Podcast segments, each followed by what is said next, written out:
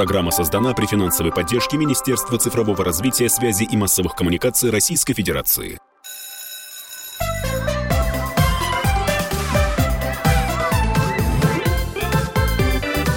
Родительский вопрос. Здравствуйте, наши уважаемые радиослушатели. Как всегда, по воскресеньям родительский вопрос. Я ее ведущий Александр Милкус и моя соведущая замечательная Мария Баченина. Здравствуйте.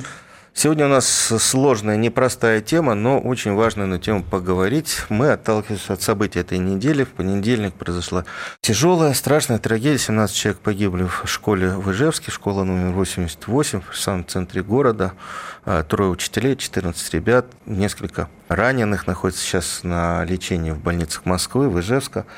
И, конечно, мы хотели бы поговорить. Очень много сейчас было разговоров а, о том, как и можно ли обеспечить безопасность школ, образовательных учреждений, а, что происходит, как вести себя родителям, как вести себя школам, можно ли минимизировать, а может быть вообще избавиться вот от такой страшной беды, как нападение на школу а, вооруженных молодых людей. Молодых. Да, то, что мы называем скулшутингом. К разговору по этой проблеме мы пригласили эксперта Российской криминологической ассоциации, автора научной диссертации на тему «Массовое убийство в образовательной организации как объект криминологического исследования», автор автор научных э, публикаций о скул-шутинге и мерах по противодействию данного вида преступности. Юлия Валерьевна Суходольская э, с нами. Здравствуйте, Юлия Валерьевна, добро пожаловать. Здравствуйте, спасибо большое за приглашение. И специалист по комплексной безопасности школа номер 2036 Москва Павел Александрович Виноградов. Павел Александрович, здравствуйте. Добрый день. По данным той же самой Российской криминологической ассоциации, три из четырех возможных школ шутингов у нас сейчас отслеживаются и предотвращаются э, спецслужбами. Юлия Валерьевна, давайте тогда определимся. Я слышал много комментариев по поводу ижевских событий, где вот этот расстрел школьников, учителей называли терроризмом. Если рассматривать проблему с уголовно-правовой точки зрения, а мы как юристы не можем рассматривать проблему с другой точки зрения, да, обязательным признаком террористического акта является цель дестабилизации деятельности органов власти или международных организаций, либо воздействие на принятие ими решения. Об этом прямо сказано в статье 205 Уголовного кодекса Российской Федерации, предусматривающей ответственность за терроризм. При решении вопроса об уголовной ответственности за терроризм, все-таки за совершение да, террористического акта, необходимо исходить из материалов предварительного расследования. А, насчет э, случая в Ижевске, трагедии в Ижевске, я бы избегала вот таких формулировок до окончания предварительного расследования. Существуют, конечно же, квалификации, которые другие, кроме статьи 205 угу. Уголовного кодекса Российской Федерации. И если вы спрашиваете с уголовно-правовой точки да. зрения, да, имеете в виду, но это статья 105, часть 2, убийство двух и более лиц. Там предусмотрено наказание максимальное для законодательства Российской Федерации. Максимальное. Понятно. Э, вот давайте тогда зайдем э, с другой стороны. Как это можно было предотвратить? И можно ли предотвратить вот именно такой вид преступления? За рубежом очень большой опыт, фактически, например, в США, и они сами признают, что официальная статистика у них ведется актов скулшутинга с 1970 года. Представляете, да, это 50 лет. Угу. 50, 50 лет они ведут официальную, официальную статистику актов скулшутинга. Для нас это, в принципе, сравнительно новый вид преступности – скулшутинг. Первый случай у нас считается произошел в 2014 году. 8 лет. Можно я уточню, Юлия Валерьевна? Вот вы сказали о зарубежном опыте. А, мы его можем взять на вооружение? Он нам подходит? И если да, да я, то как, я, какой я, он? Я изучил детально а, зарубежный опыт. В частности, я взяла опыт США. Почему США? Потому что Согласно отчету, отчетам а, их же Министерства образования, согласно научным публикациям их исследователей, американских исследователей, в США проживает, внимание, одна треть от общего количества скулшутеров всего мира. Одна треть. Это достаточно такая устрашающая цифра, скажем так. И поэтому, конечно же, у них в, в данном направлении реализованы многие интересные мероприятия, которые бы нам очень сильно пригодились и могли бы стать основой для нашей работы в этом направлении. Например, Стоит отметить, э, как положительный опыт, в 2018 году э, службой Министерства внутренней безопасности США выпущено руководство э, по предотвращению актов скулшутинга в школах, названное «Безопасность школы с применением модели оценки угроз». Руководство по внедрению модели оценки угрозы безопасности школ, применяемой на территории США, структурно поделено на, так, на 8 так называемых шагов. В шаге первом в каждом округе штата рекомендовано официально создать многопрофильную группу по оценке угрозы безопасности школы из числа работников образовательных организаций. В группу по оценке угрозы безопасности школ должны входить различные специалисты, от школьных психологов до опытных классных руководителей по различным дисциплинам. Юрий Валерьевич, это получается, что они каждую школу оценивают на предмет опасности или вероятности возникновения там истории со скулшутингом? Да, совершенно верно. То есть каждая школа изучается. Как часто? Потому что дети-то приходят, дети уходят из школы. Насколько часто проводят? Согласно поступаемым сигналам. В протоколах действий группы детально регламентируется, кто будет проводить собеседование с проблемным учеником, кто будет опрашивать одноклассников, учителей, а также кто будет нести ответственность за документирование действий группы. Примечательно, что четко расписан алгоритм и круг обязанностей каждого из участников группы. Нет неразберихи. Каждый отвечает за что-то. Это очень а, это очень важная вещь, потому что люди несут персональную ответственность. Да, персональную ответственность. У каждого есть свой круг обязанностей. Угу. Каждая мелочь предусмотрена. Следующий шаг.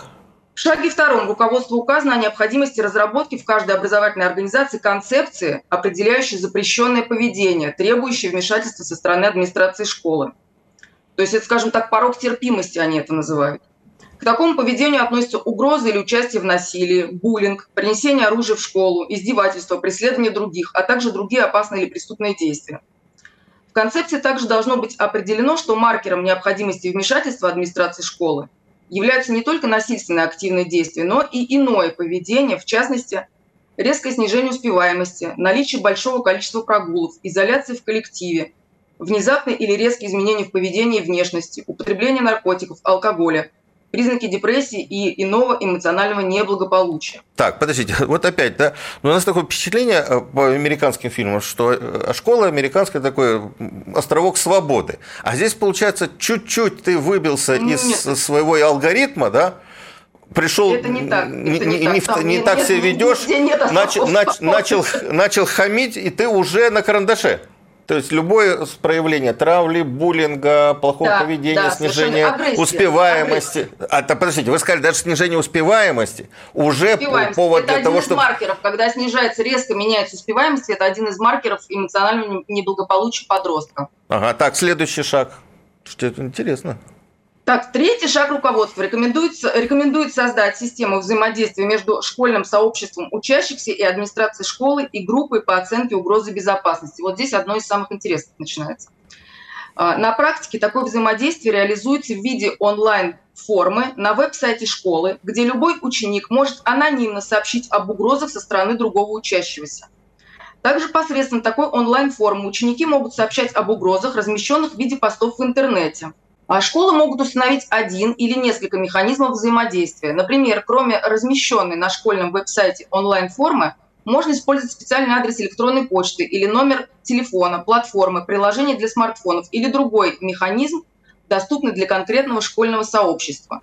Независимо от того, какой метод взаимодействия школы выбирают для получения значимой информации, в руководстве подчеркивается, что должна быть обеспечена возможность передачи информации анонимно – поскольку ученики могут опасаться возмездия за свое обращение. А в группах оценки угрозы безопасности назначается ответственное лицо, которое онлайн отслеживает такие обращения и оперативно докладывает о поступивших обращениях руководителю группы. И в качестве эффективного метода, тоже очень интересный опыт, в качестве эффективного метода борьбы со скулшутингом стоит отметить опыт образовательных организаций штата Колорадо, США, где органами власти а, профинансировано создание специального мобильного приложения Safe to Tell, да, в переводе «безопасно говорить», посредством которого любой желающий анонимно может сообщать об угрозах в адрес школ. Идея приложения состоит в том, чтобы обеспечить по-настоящему анонимное пространство, где любой желающий может предоставить советы, касающиеся насилия в школах штата Колорадо. А, с момента начала функционирования приложения в адрес правоохранительных органов поступило более 65 тысяч обращений, и данное штату. мобильное приложение помогло предотвратить ряд скулшутингов а, в средних школах в штате Колорадо в декабре 2019 года. Программа привлекла внимание всей страны, и другие штаты также стремятся разработать похожие средства получения информации. Ну, просто объяснить, да, нажать э, на значок приложения в смартфоне, это так, так знаете, по-молодежному, по-подростковому, поэтому я думаю, что это бы сработало. Давайте перейдем к нашим школам. А вот мы сейчас услышали то, а, тот опыт зарубежных коллег, да?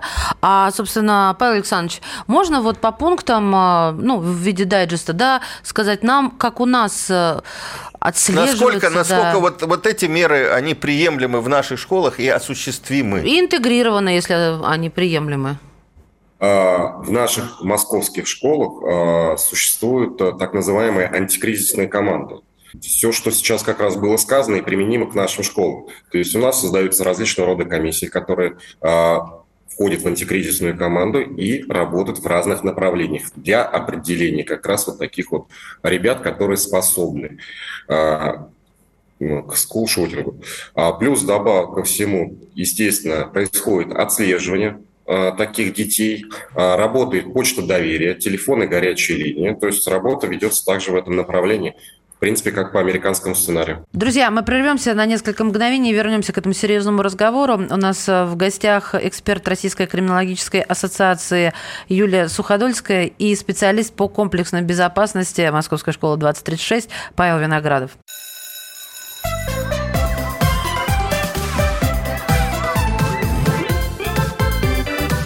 Родительский вопрос. Мы продолжаем наш разговор про такую сложную тему, как нападение на школы, как скул-шутинг с Юлией Валерьевной Суходольской, экспертом Российской криминологической ассоциации, специалистом как раз по борьбе с таким видом преступности, и Павлом Александровичем Виноградовым, специалистом по комплексной безопасности школы 2039 Москва. Павел Александрович, а много звонят? Вот потому что Юлия Валерьевна сказала, да, какое количество сразу было звонков, заявок, ну вот, то есть вот этот вал активного гражданина американского Но они при... мы знаем, что у них да общество не, не приучено стучать. Александр, Александр Борисович, что вы такое говорите? Вот ей Он все правильно сказал. Подождите, У нас менталитет немножко другой. Получается, мы сталкиваемся а, с еще одной проблемой, что под э, угрозой того, что ты будешь стукачом, ты, может быть, и пропустишь какого-то преступника. Так, так посмотрите, вот история с Казанью, да? Есть кадры, когда этот мальчик шел в школу с обрезом. Значит, кто-то эти кадры снимал. Да, весь кто-то в черном, это весь видел. такой, э, да, Но никто не нажал на, на красную кнопку, не позвонил я хочу, в полицию. чтобы Павел Александрович ответил о количестве людей, которые откликаются на эти вещи. Давайте дадим ответить. А звонки есть. Каждый звонок – это анонимный звонок. Есть, соответственно, работает почта доверия, она также анонимна. И каждый конкретный случай, он обрабатывается и подходит к нему со всей серьезностью вопроса. А вот серьезность – это как? Вот самый страх – это что к человеку, э, о котором сказали, да, вот звонок поступил, информация о котором, как этого человека проверяют?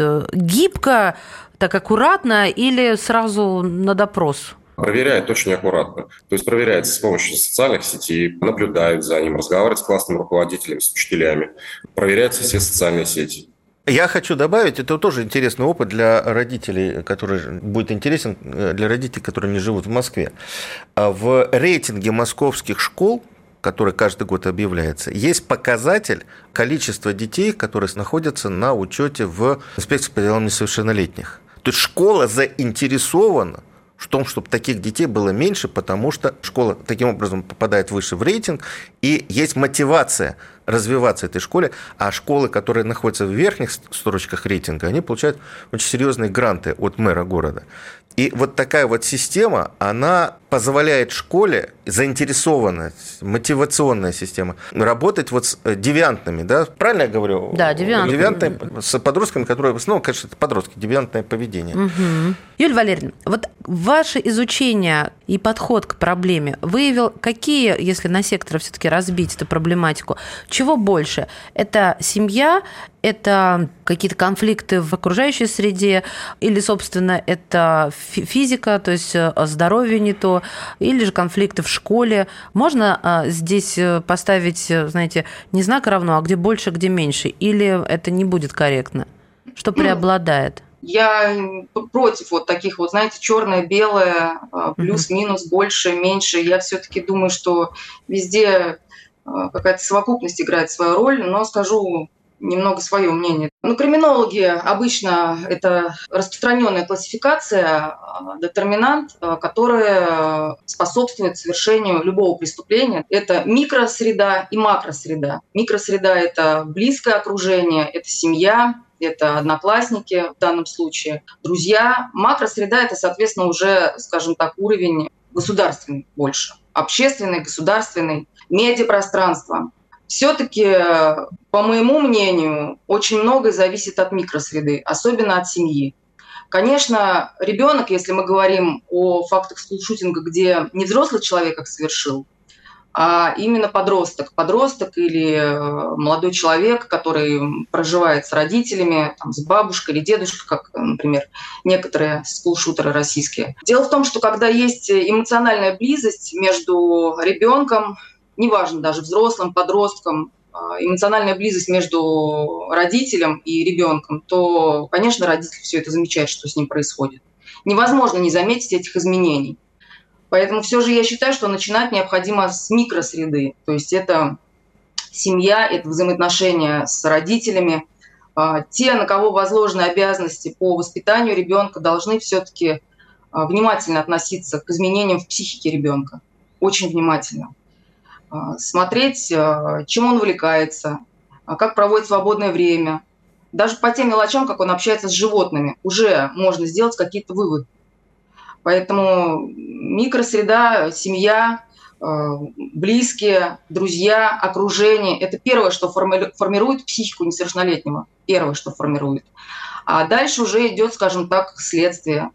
На государственном уровне, на общественном уровне, конечно, необходимо реагировать на все это, поскольку э, можно вспоминать и безопасность школы, но время, к сожалению, нам бросает новые вызовы, и нам необходимо адекватно реагировать на них.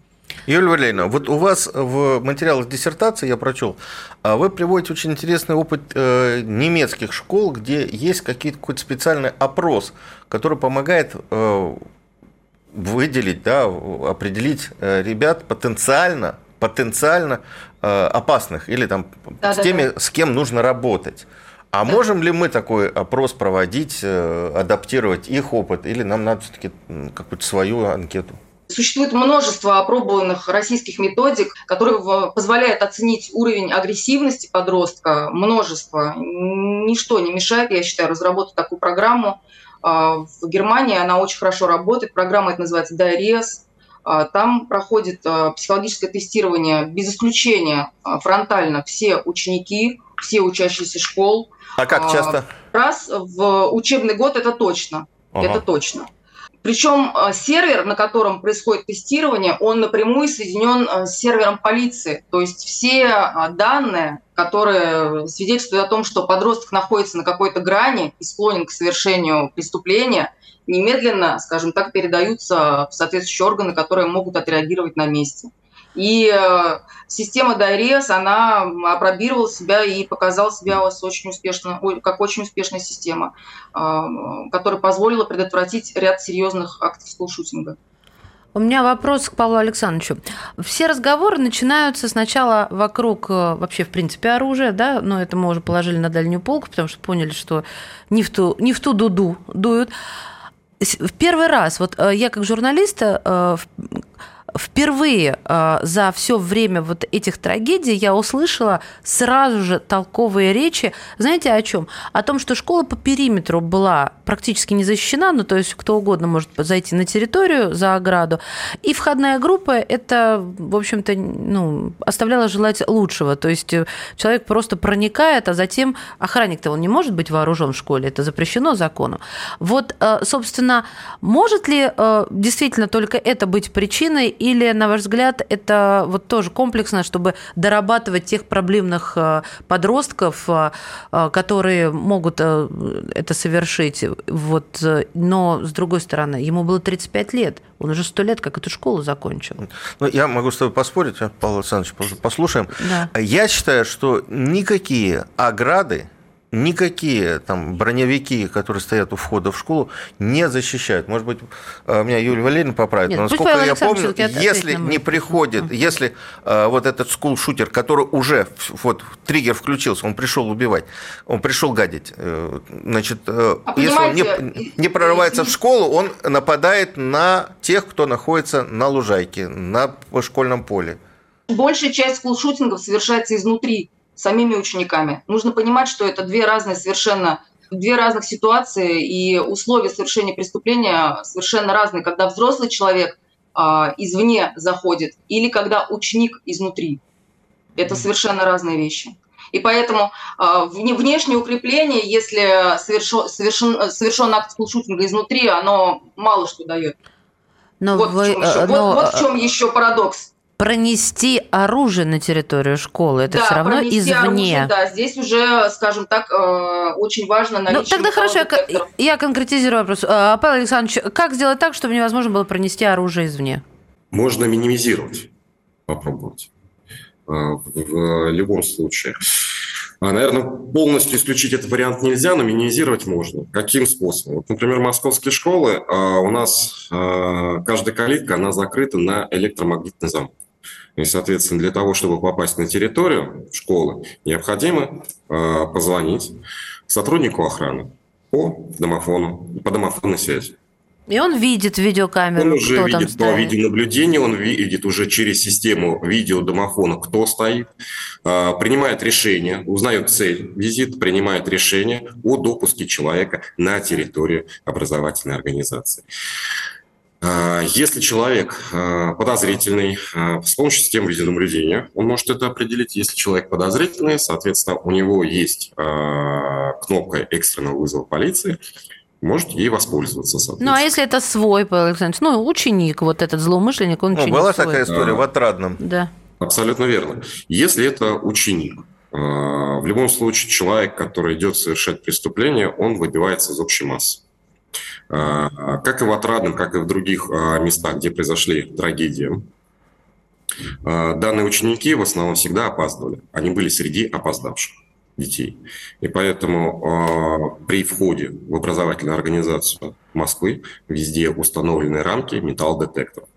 Плюс, добавок ко всему, у него, э, у ребенка должно э, быть э, изменено поведение, оно должно быть нестандартным, то есть оно выделяющееся поведение.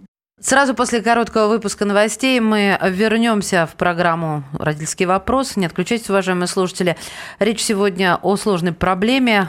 Юлия Валерьевна Суходольская, эксперт Российской криминологической ассоциации, у нас в гостях. И Павел Александрович Виноградов, специалист по комплексной безопасности Московской школы 2036.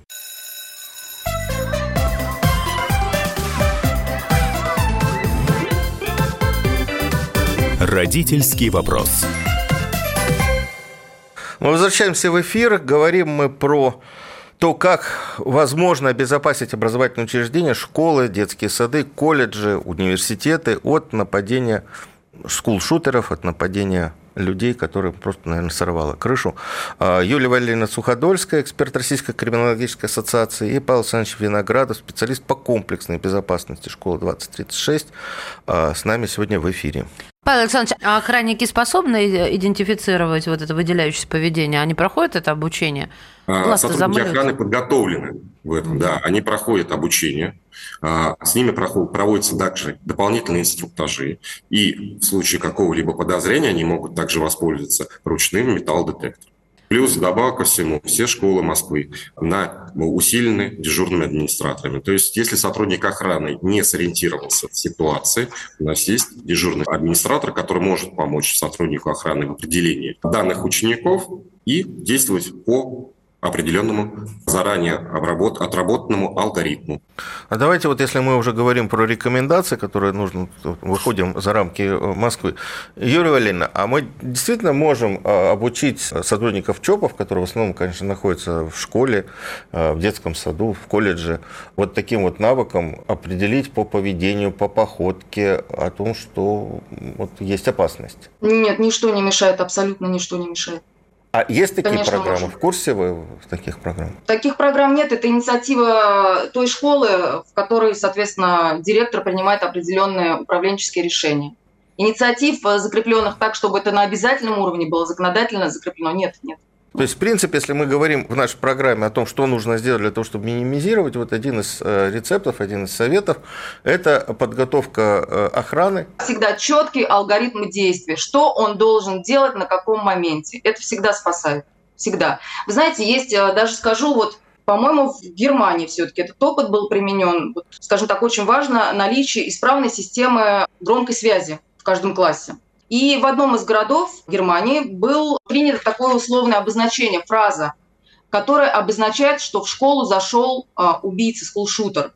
Эта фраза должна быть абсурдной, то есть привлечь внимание сразу всех. То есть, ну, кто-то может подумать, что учебная тревога, а, все ученики вернитесь на место, там, закройте классы, педагоги вернитесь на место, и могут не всерьез это воспринять. А именно эта фраза, она призвана обратить на себя внимание. Дать понять, так что вот, здесь никакой учебной тревоги нет, что да, сейчас вообще вот супер серьезно. Удалось с помощью абсурдной фразы свести э, практически к нулю количество жертв. Э, Мисс Кома идет. Вот такую фразу сказал э, директор, когда получил сигнал от охранника, что в школу зашел скулшутер с оружием, и, и э, сразу все прореагировали, спрятались, закрылись, и количество жертв удалось свести к минимуму. А вот давайте тут еще очень важный вопрос, да, Павел Александрович, а вот на ваш взгляд, насколько часто вот такие учения должны быть? Понятно, что вот в Германии дети среагировали на эту э, фразу, да, потому что они заранее знали, что вот да, в, да, как действовать верно. при вот этой истории.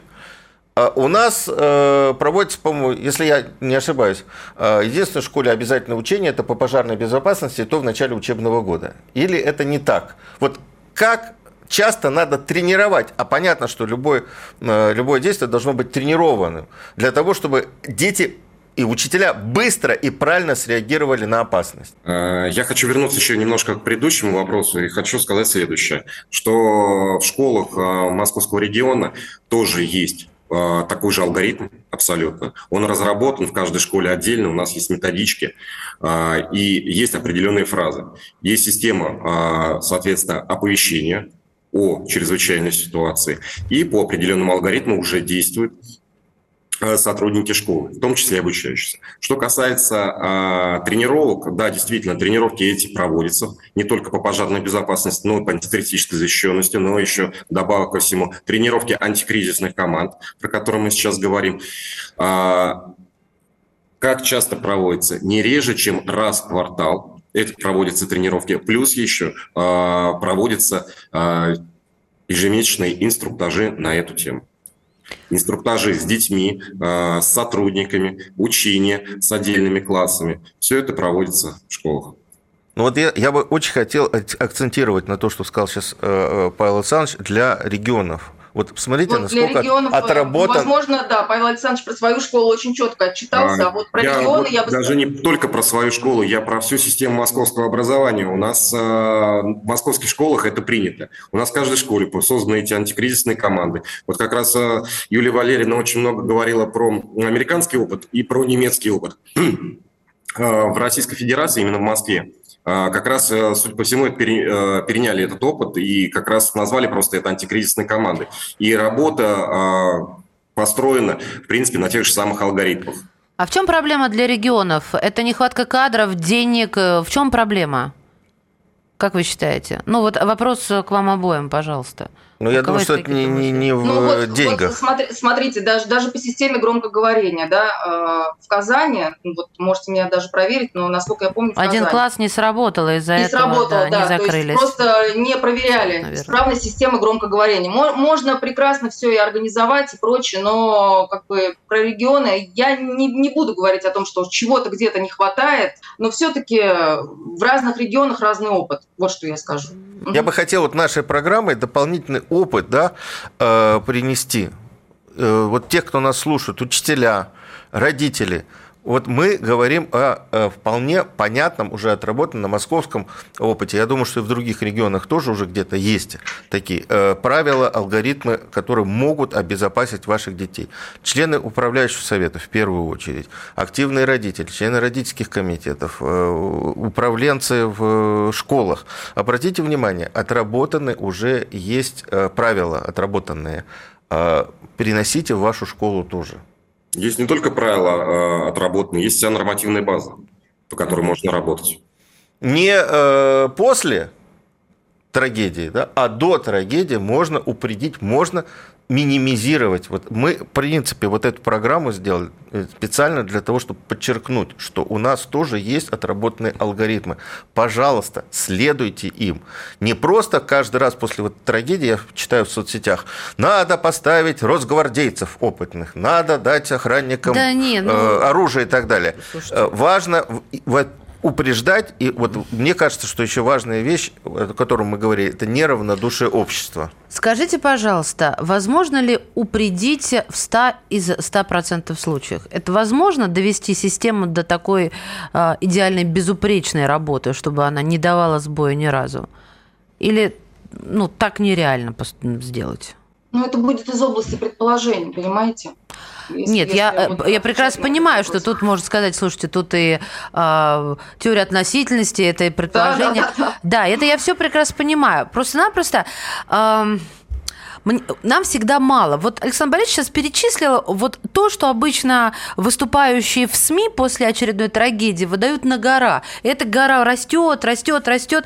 И в итоге действие уходит в никуда, в песок. И снова через какой-то год мы пожинаем... Поэтому я и говорю о, о том, что если бы э, все бы работало настолько эффективно, например, там принятые нормативно-правовые акты, да, они должны работать, их не было бы этих фактов скулшутинга, если бы это работало. Понимаете, Нет, можно, можно, можно принять и приказ, и любой приказ по школе, по образовательной организации, и положить его в долгий ящик, и, ну, лежит он, да, он принят, и что?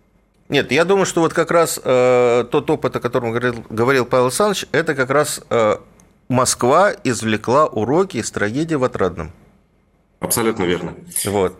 То есть после этого и были приняты достаточно жесткие правила и отработаны правильные алгоритмы.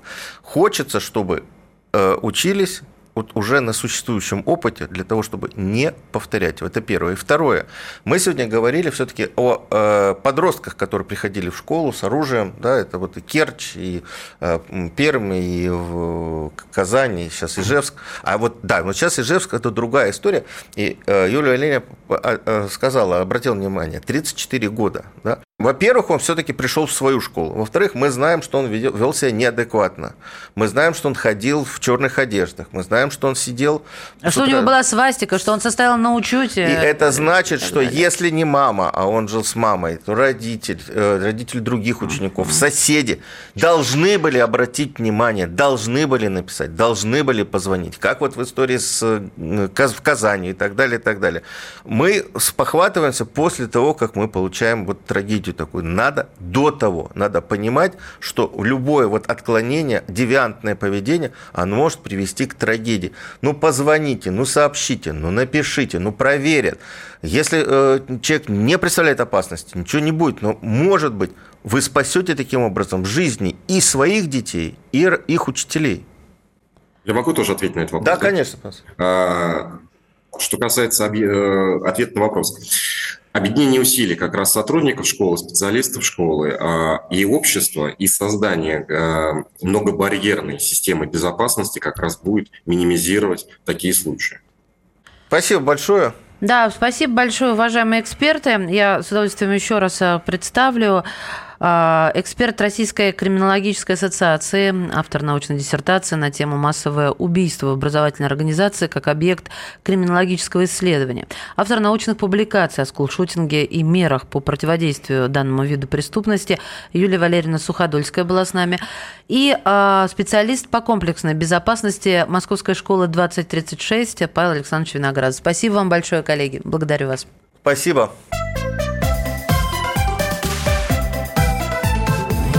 Родительский вопрос.